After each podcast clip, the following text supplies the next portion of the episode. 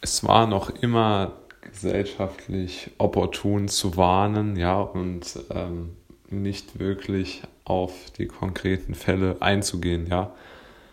Also ich denke, das hat jetzt nicht nur unbedingt was mit der Corona-Situation zu tun, sondern auch damit, dass die Menschen grundsätzlich einfach gerne so in Dystopien abdriften, ja.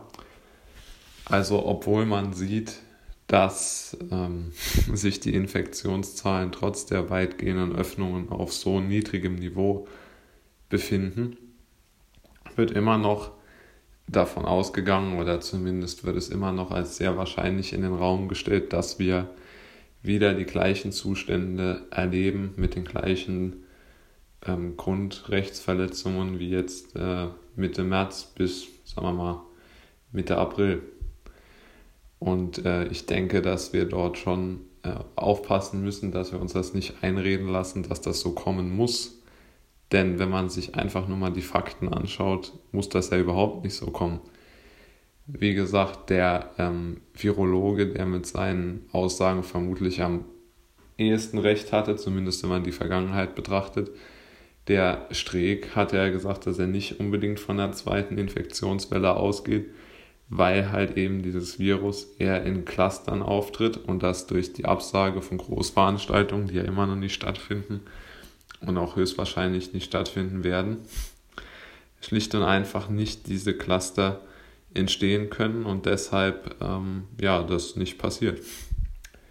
Und ich äh, denke auch, dass ähm, noch, sagen wir mal, immer noch äh, von den ganzen Mahnern auf diese paar Sommerurlauber verwiesen wird, aber ich kann mir beim besten Willen nicht vorstellen, dass in Spanien oder Italien ähm, irgendwelche Maßnahmen locker genommen werden, weil die haben ja ihre, zumindest die Spanier, da weiß ich es jetzt genau, haben, weil ich dort auch Leute kenne, die davon betroffen waren, äh, die waren sieben Wochen wirklich in ihren Wohnungen eingesperrt. Und ich glaube nicht, dass die jetzt ähm, besonders locker irgendetwas dort nehmen mit den äh, Hygienemaßnahmen.